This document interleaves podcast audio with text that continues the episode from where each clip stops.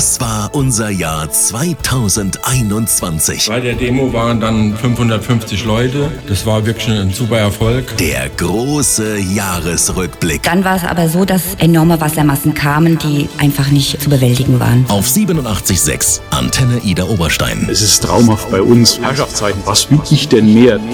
Wenn wir mal ganz ehrlich sind, begann das Sportjahr 2021 ja überhaupt erst im Sommer. Im Frühjahr haben der Lockdown und die dritte Corona-Welle für so viele Ausfälle gesorgt, dass das sportliche Leben geradezu zum Erliegen zu kommen drohte.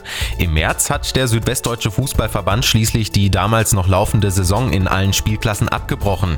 Der Vorsitzende des SWFV im Kreis Bad Kreuznach, Thomas Dubrawski, hatte der Antenne erklärt. Wir hatten ja die ganze Zeit die Entscheidung der Politik abgewartet, was passiert und aufgrund Aufgrund der neuen Corona-Verordnung haben wir jetzt gesagt, es ist zeitmäßig nicht mehr möglich, die Runde bis zum 30.06. zu Ende zu bringen und haben uns deshalb im Präsidium entschieden, die Runde dann zu annullieren. Und somit ohne Wertung und kein Aufsteiger, kein Absteiger. Im Frühjahr wurde es wärmer, der Sport kam wieder in Schwung und so konnten die Fußball-Europameisterschaft und die Olympischen Spiele, die im Vorjahr ausgefallen waren, nachgeholt werden. Gleich die allererste Goldmedaille für Deutschland wurde von einer Kreuznacherin geholt oder besser gesagt von einer Kanutin, die die Mitglied im Kanusportverein Bad Kreuznach ist. Ricarda Funk. Bad Kreuznach ist so lange an meiner Seite. Ich, ähm, ja, ich fahre schon für Bad Kreuznach, seitdem ich ein kleines Mädchen war und jetzt ähm, durften wir gemeinsam ähm, quasi auch in Tokio am Start stehen und das ist irgendwie toll. Sie blieb nicht die einzige Olympionikin aus unserer Region. Auch Dorothee Schneider hat Gold für Deutschland geholt. Gold, das wir im Antenne Funkhaus sogar in den Händen halten durften, denn die Dressurreiterin vom Gestüt St. Stephan in Framersheim war Gast im Business-Frühstück.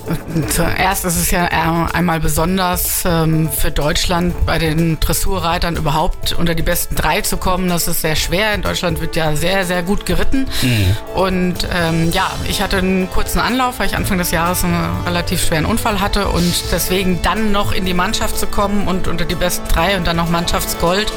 Und wir haben gut performt, also das ist schon ein besonderes Erlebnis gewesen. Im August wurde der Steinbruch in Ellweiler bei Birkenfeld zur Kulisse einer Weltpremiere. Erstmals ist einer Frau bei einem offiziellen Wettbewerb der Frontflip genannte Mountainbike-Stunt gelungen.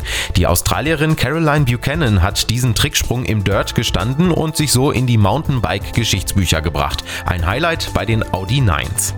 Die Saison der BK Thunderbirds hingegen war voller Highlights. So haben die American Footballer aus Bad Kreuznach die Playoffs als Gruppensieger erreicht, nachdem sie bis dahin absolut ungeschlagen geblieben waren.